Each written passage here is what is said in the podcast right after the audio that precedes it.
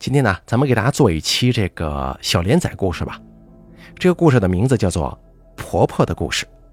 本故事节选自天涯论坛，楼主纠结姑娘由大凯为您播讲。我的婆婆，也就是我老公的妈妈，她是一个很神秘的一种存在。以前我是无神论者，可是自从我踏进老公的家门以后，我就渐渐了解到了我所不知道的世界。我的婆婆啊，在我们当地是有名的神棍，但是我们这里可不怎么叫，我们称这类人为开堂口的。他可以足不出户就知道你家的房子位置、结构，跟你家里的坟地情况，可以看到一些我们看不到的东西，就好像是我们口中常提到的鬼魂，并且呢，他可以跟上界和下界的人对话。虽然听起来非常的匪夷所思，但是呢，接下来我慢慢给大家讲吧。一开始我并不知道我婆婆有这种本事。第一次到老公家，也是第一次见家长。一进到老公家，就被缭绕的香火给呛到了。客厅里坐满了人。当时婆婆坐在一个长形的小桌子旁边，桌子上摆满了各种贡品。婆婆嘴上叼着烟，这个阵势呢，当时就给我吓到了。只有公公跟我打了招呼，婆婆是一副完全看不见我的样子。我老公把我带到了屋里，玩了好长时间，婆婆这才喊我们出去吃饭，很热情的跟我打招呼，并且还给我夹菜呢，一点也不像刚才那副样子。吃完饭，我们在婆婆的屋里玩电脑，婆婆躺在床上，一开始挺正常的，可是后来呢，她一直就时不时的呃打嗝不停。我一开始只是以为她吃撑了，但是后来这种打嗝的声音啊，一点都不像是吃撑了才会打嗝的那个样。而且我可以听到婆婆时不时的小声嘀咕，就像是在跟人对话一样。我脑子里的第一个反应就是：我的天哪，她不会是个神经病吧？我偷偷的问老公：“你妈妈怎么了？”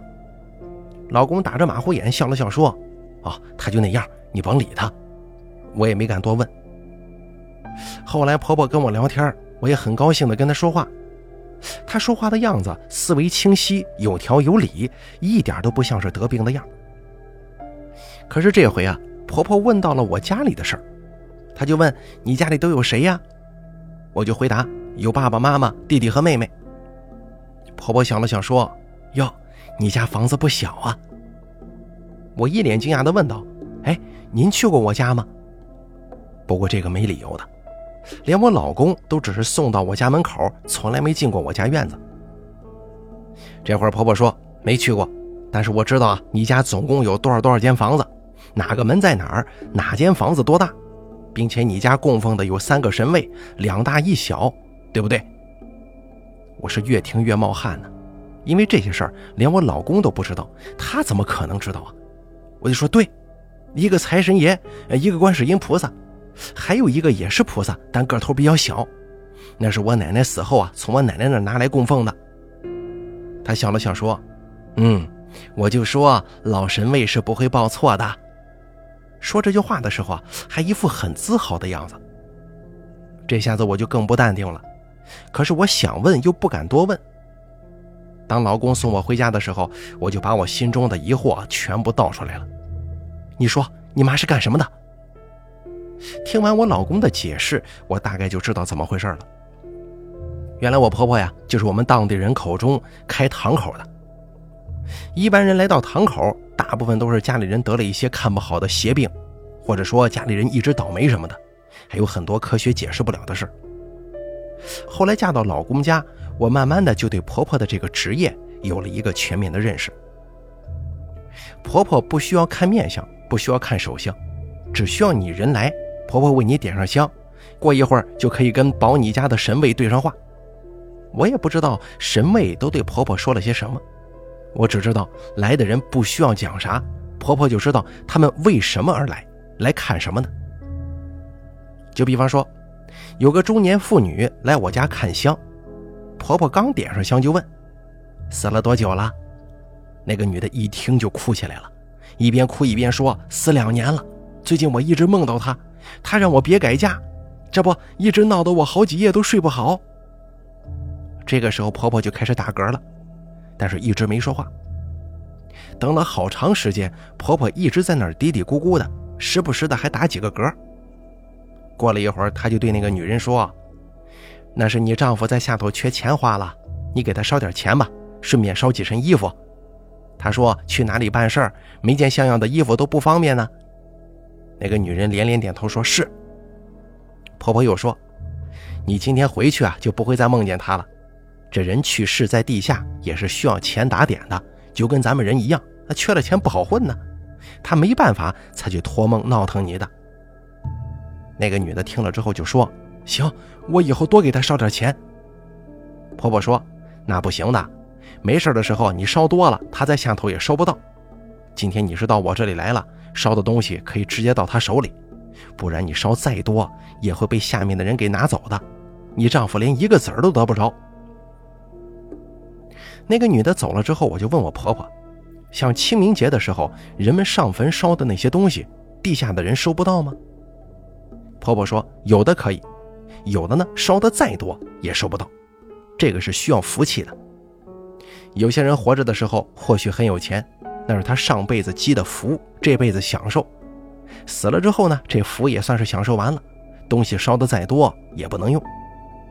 而有些人，你别看他活的时候穷，但要是有福气的话，他在地下呢，兴许就很有钱，可以为自己的子孙后代进行打点，让活着的人破灾财旺。婆婆很少出门的，甚至不出门。有时候老神位会告诉婆婆，今天有几个人来我家看病，不能出门，婆婆就必须等到别人来为止。婆婆有时候早上说今天会有三家让我做饭，我说行，结果不多不少，还真就是来三家人。她说这都是老神位提前报的，而且从不报假话。有时候别人来我家看病，有大有小，有的一趟就可以把事情解决，可是还有的呢，得走好几趟。而且呢，需要买不少东西。有个婆婆的远房侄女儿跑到我家来，哭的是鼻涕眼泪一大堆呀，说是自己的亲娘被鬼上身了。婆婆不急不躁的让她侄女坐好，自己拿出一把香点上。远房侄女儿刚坐定，就开始絮絮叨叨的讲起自己的亲娘是怎么发的疯。哎呦，您不知道啊，她就跟神经病发作似的，大半夜不睡觉，一直唱戏。谁拦她就打谁，连我爸都挨了好几顿了，可是谁都拉不动他，力气大的跟牛似的，并且出门还见谁给谁磕头，那头不磕烂都不起来。后来我们就把他关屋子里了，可谁知他大半夜的竟然翻墙出去，那可是一人多高的墙啊，什么都不用蹬，借个力就爬出去了。我本来打算把他老人家送医院的，但有时候他又跟个正常人一样，可谁知道他又闯祸了。他今天呢，跑到人家用来上地的鸡粪堆那边，在鸡粪堆里头打了好几个滚全身弄的都是鸡粪，然后跑到人家床上就睡呀，睡的人家床上全是屎，把人家气得半死。要不是看在多年老邻居的份上，人家就报警了。听到这边，婆婆皱了皱眉头说：“哟，这事儿不小。”我一听就知道这个事儿看来难办呢。婆婆这个时候让侄女出去买两包烟回来，那侄女出门就去买了。不一会儿，烟买回来了，婆婆一根一根的全点着，烟把这么倒着，全竖在桌子上，总共点了六根。最后，婆婆给自己点了一根。要知道，我婆婆平常是不抽烟的，吸烟是跟神位沟通的时候才会用得到。烟点了一根又一根，我们都等得很着急了呀，尤其是她那个侄女。都站起来来回踱步了好几趟了，最后婆婆大吼一声：“嘿！”那一下子把我们吓坏了。婆婆说了一句：“哎呦，你们家的事儿啊，我给办的累死了。老神位说了，要你拿来十份菜、两瓶酒、两条烟，就能帮你解决。十份菜，五荤五素，东西拿来了，事情就可以了。”那侄女听了之后连连点头，出门就去置办菜了。过了一会儿，她回来。把菜就全都放在了婆婆供奉的神像面前，婆婆又点了一把香。时间又过了很久，这烟一盒又消灭了。终于，婆婆长舒一口气，就说：“你们家东南角是不是动土了？”侄女叫着说：“啊，是啊，我爸说准备在这边盖间屋子给我儿子学习用，怕我们影响到他。婆婆抽了口烟就说：“啊，那就是了。你们动土的地方啊，住着南山上的神位。动之前，你们是不是没放炮，没拿贡品供奉啊？”侄女一脸愁容。我们想着，就一小间房子，没必要弄这么大动静吧。婆婆冷笑着说：“嘿，这回闹的动静不够大呀。假如你们住的好好的，有人没经过你的同意就扒了你的房子，你会乐意吗？”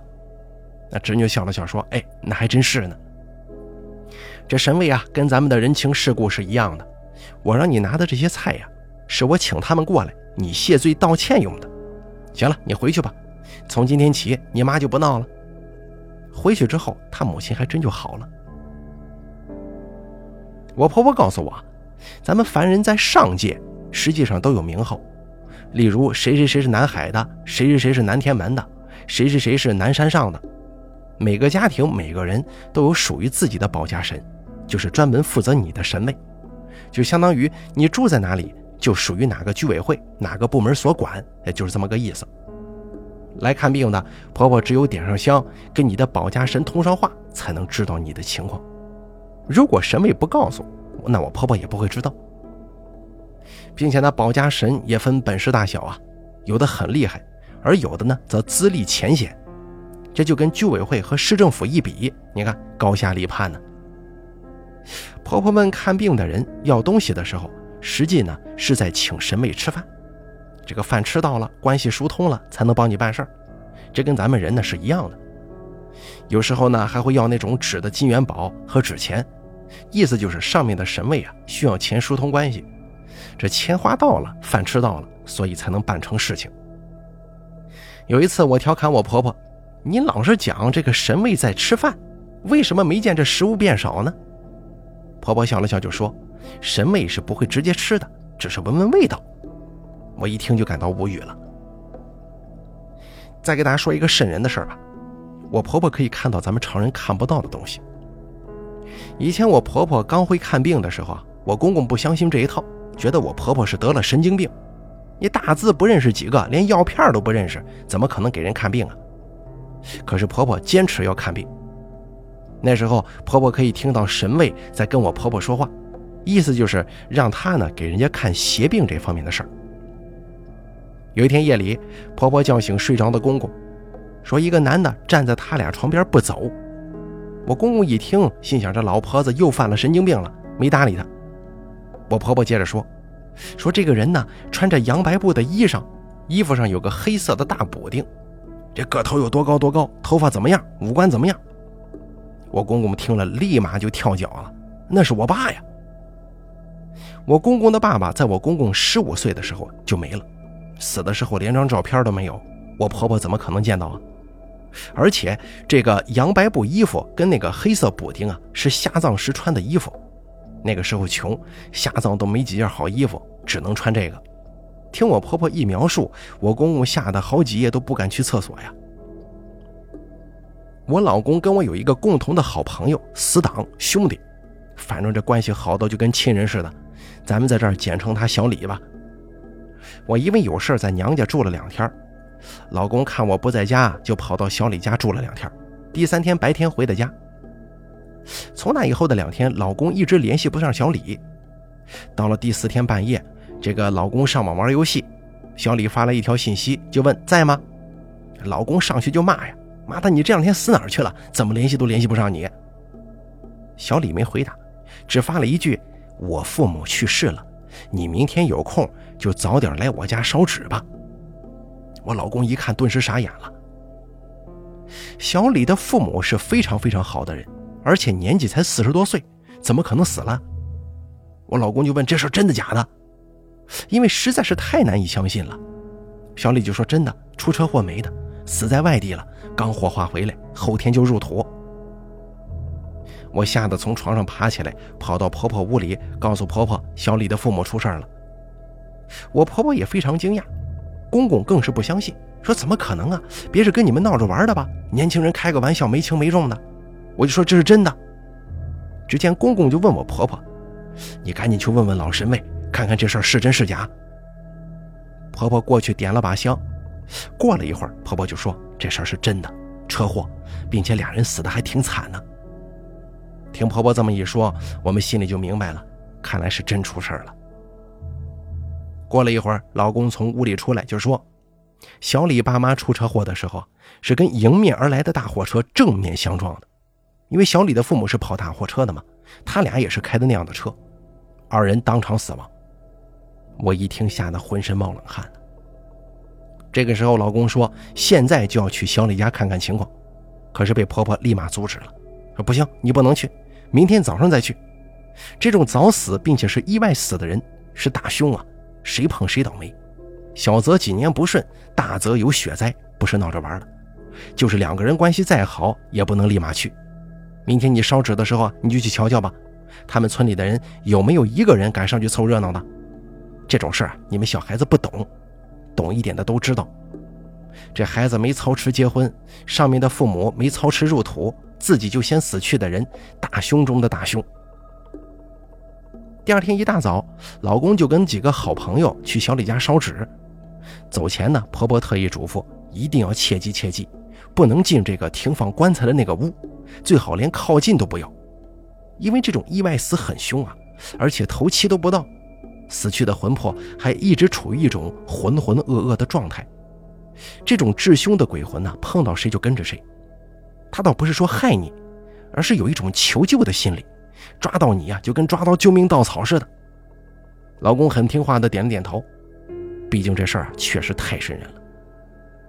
婆婆又说，最好在太阳下山之前回来，最好是中午过后两三点阳气重的时候回来。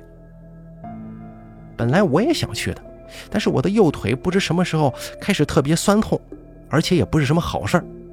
小李也特意嘱咐我别让我去了。因为在家还要带孩子，于是我就没去。我告诉老公，让他好好安慰安慰小李。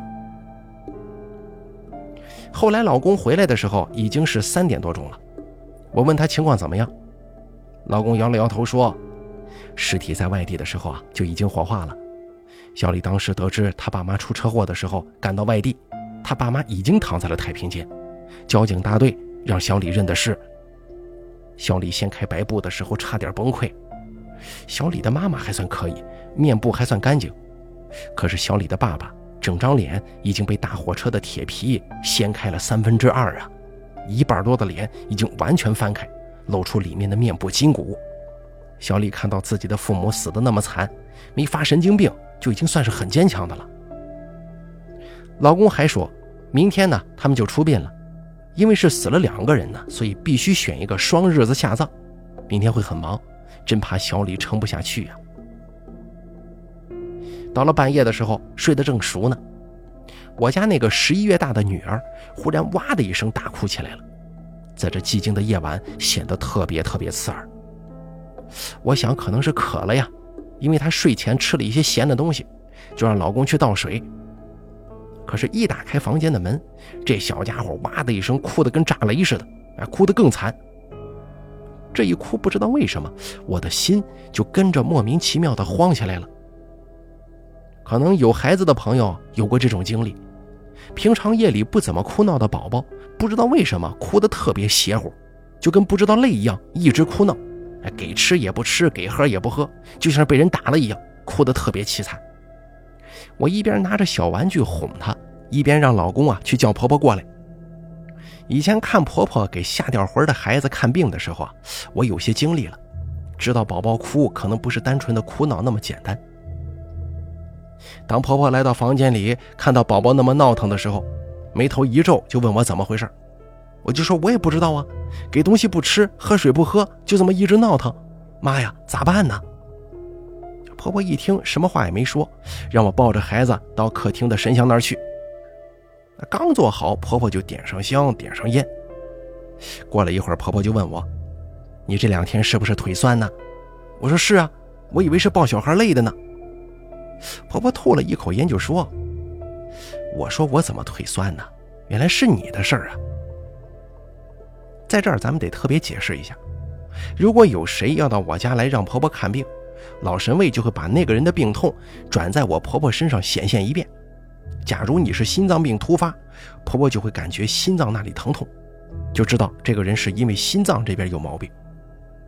但是老神位啊，从来不报凡人的名字，他只会报这个人上界的名号。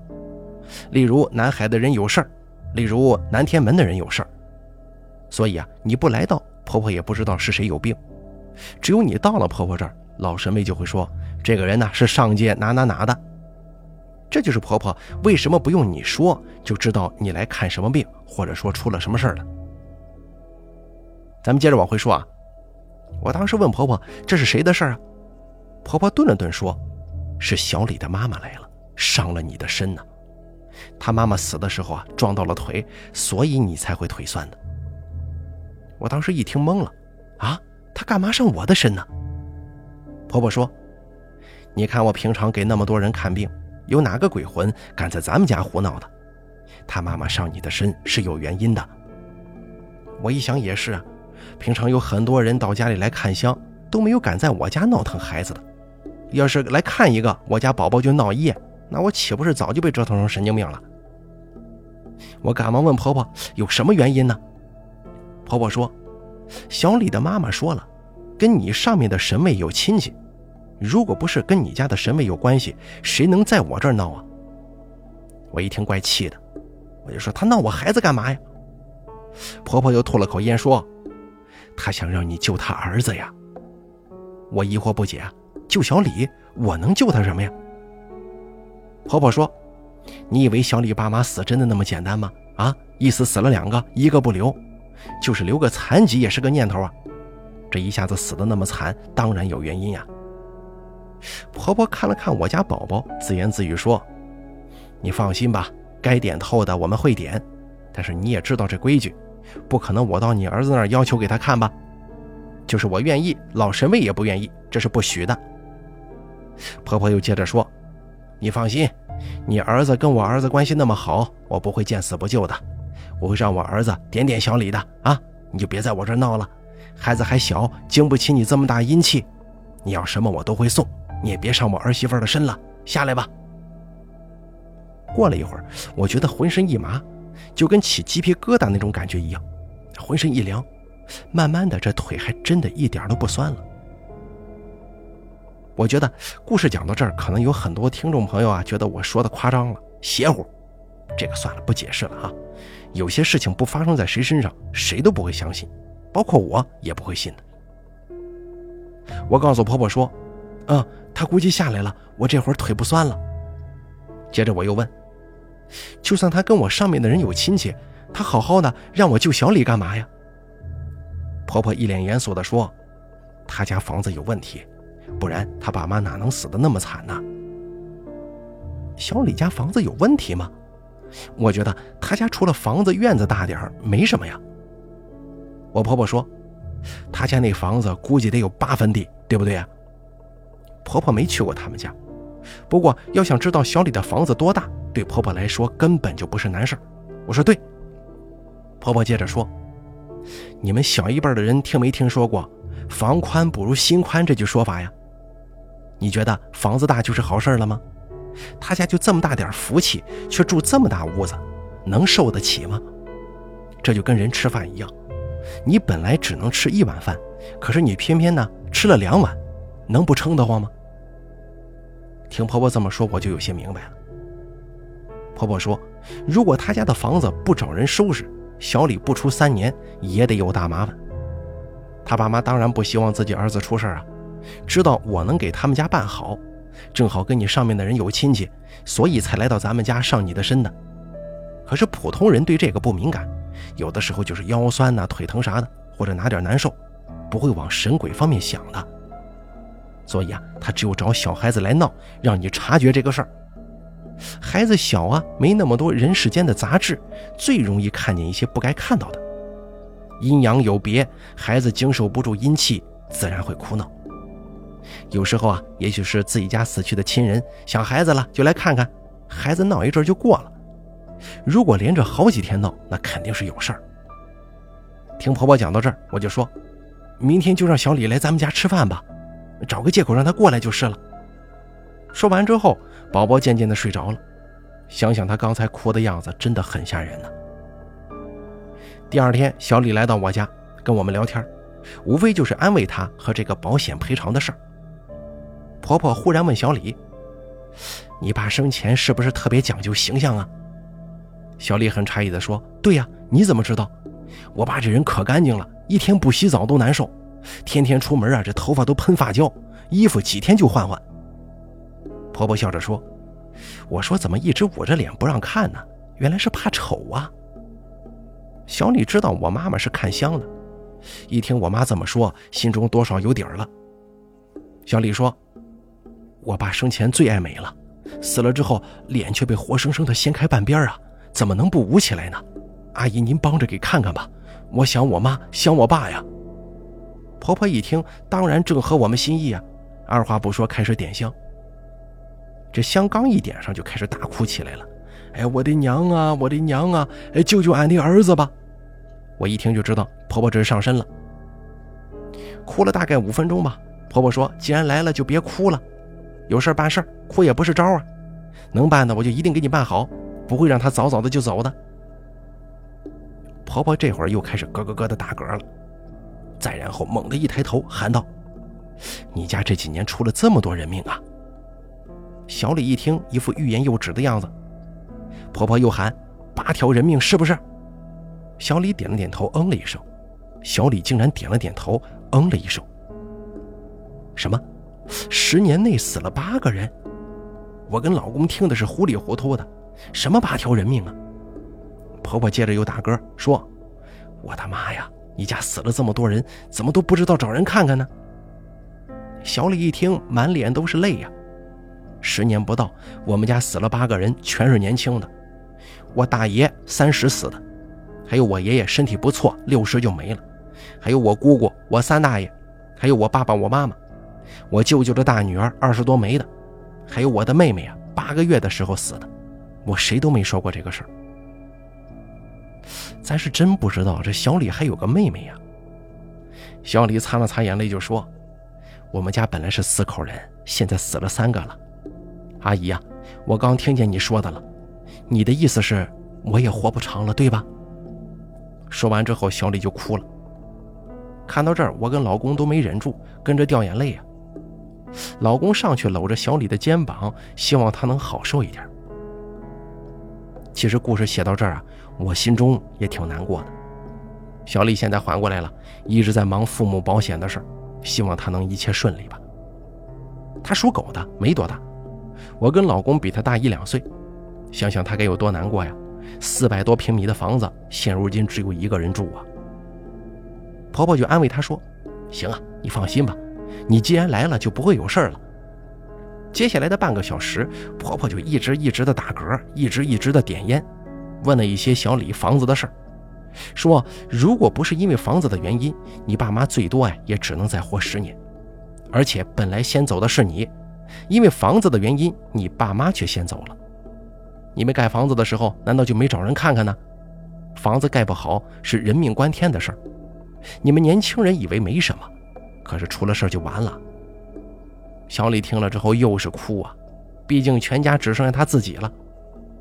婆婆说：“你们家房子如果不解决好，你们家那一门的人都得有麻烦。